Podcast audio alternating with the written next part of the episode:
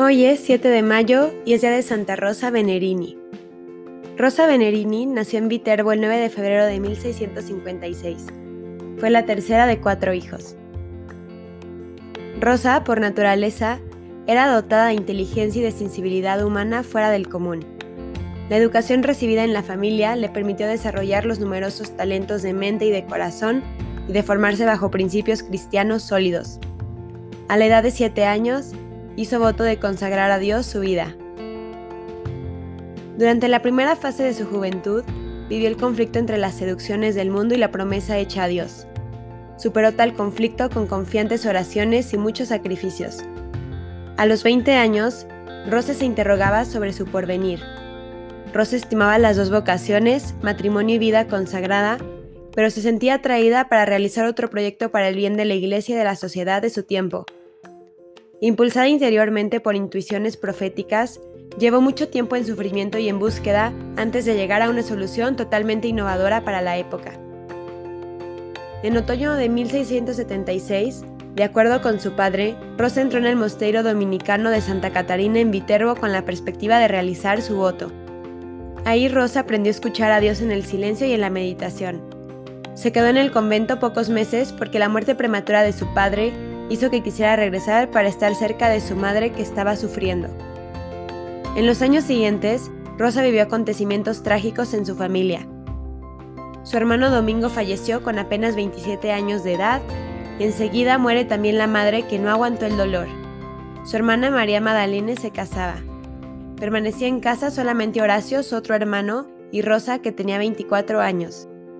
Impulsada por el deseo de hacer una cosa grande para Dios, en mayo de 1684, la santa comenzó a reunir en su casa a las niñas y las mujeres de la localidad para rezar el rosario y otras oraciones. El modo orante de las jóvenes y las charlas que precedían y seguían después de la oración abrieron la mente y el corazón de Rosa frente a la triste realidad. La mujer pobre era esclava de la pobreza cultural, moral y espiritual. Entendió entonces que el Señor llamaba a una misión más alta que gradualmente la llevaría a la urgencia de dedicarse a la instrucción y a la formación cristiana de las jóvenes, no con encuentros periódicos, pero con una escuela entendida en el sentido verdadero de la palabra.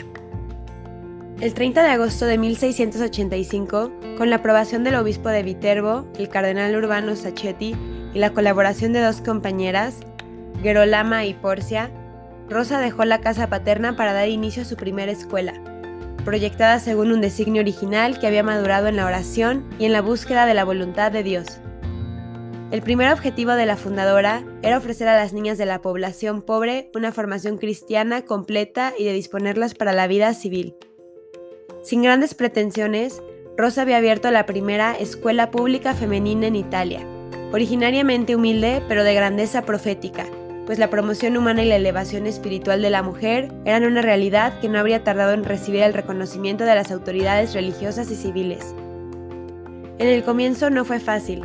Las tres primeras maestras tuvieron que afrontar las resistencias del clero, que sentía exclusividad suya enseñar el catecismo, pero la desconfianza más fuerte salía de los intelectuales que se sentían escandalizados al ver la osadía de una mujer, de la alta burguesía viterbense, que tomaba con seriedad y amor la educación de las niñas de la baja clase social.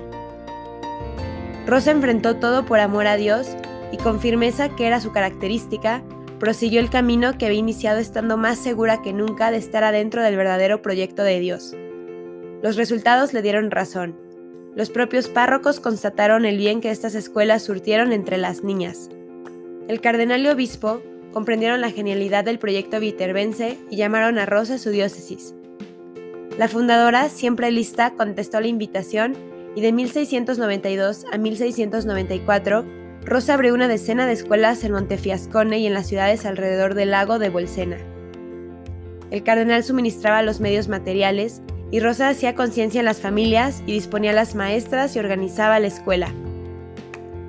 Cuando tuvo que tomar a Viterbo para cuidar de la estabilidad de su primera obra, Rosa confió las escuelas y las maestras a la dirección de una joven, Lucía Filippini, cuyas cualidades de mente y de corazón y de espíritu ya había percibido antes. Después de las escuelas de Viterbo y Montefiascone, fueron abiertas otras en la región de Lacio. A finales de 1713, Rosa pudo abrir su escuela en el centro de Roma, a los pies del Campidoglio. En octubre de 1716 recibió la visita del Papa Clemente VI, que acompañado por ocho cardenales, quiso asistir a ver las lecciones de costura y catecismo. Maravillado y lleno de complacencia, en el fin de la mañana se dirigió a la fundadora con estas palabras. Señora Rosa, la señora hace lo que nosotros no podemos hacer. Nosotros le agradecemos mucho porque con estas escuelas santificarán Roma. Desde aquel momento, gobernadores y cardenales pidieron las escuelas para sus territorios. El empeño de la fundadora se volvió intenso, hecho de peregrinaciones y de cansancio para la formación de nuevas comunidades. Fue también motivo de mucha alegría y de sacrificios. Donde surgió una escuela, luego se notaba un radical cambio positivo de la juventud. Rosa Venerini murió santamente en la casa de San Marcos en Roma en la noche del 7 de mayo de 1728. Había abierto más de 40 escuelas, su cuerpo fue sepultado en la iglesia de Jesús en Roma que ella tanto amaba. Rosa siempre se movió adentro del océano de la voluntad de Dios. Decía, me siento tan apegada a la voluntad de Dios que no me importa ni la muerte ni la vida. Quiero lo que Él quiere. Quiero servirlo cuanto Él quiere ser servido por mí y nada más.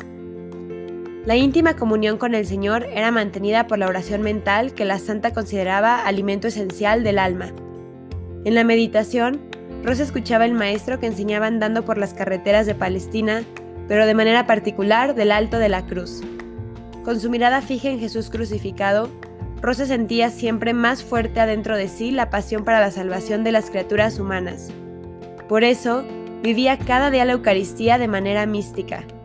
En su imaginación, la santa veía el mundo como un grande círculo.